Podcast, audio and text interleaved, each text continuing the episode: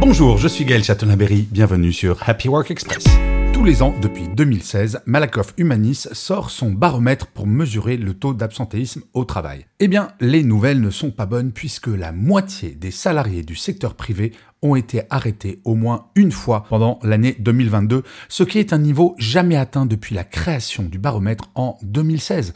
L'absentéisme a progressé de 9 points par rapport à cette année et de 12 par rapport à l'année précédente, 2021. Ce qui est intéressant, c'est que pour les arrêts longs, c'est-à-dire de plus de 30 jours, ce sont les causes psychologiques qui arrivent en première position. Autre enseignement vraiment intéressant de ce baromètre, c'est que les managers sont beaucoup plus touchés par l'absentéisme que les non-managers. L'absentéisme chez les managers a progressé de 13 points. Et la moitié d'entre eux se disent stressés au travail contre seulement contre seulement 38% pour les non-managers. En fait, dans ce baromètre, nous apprenons que les managers sont un peu au bout du rouleau, comme on dit.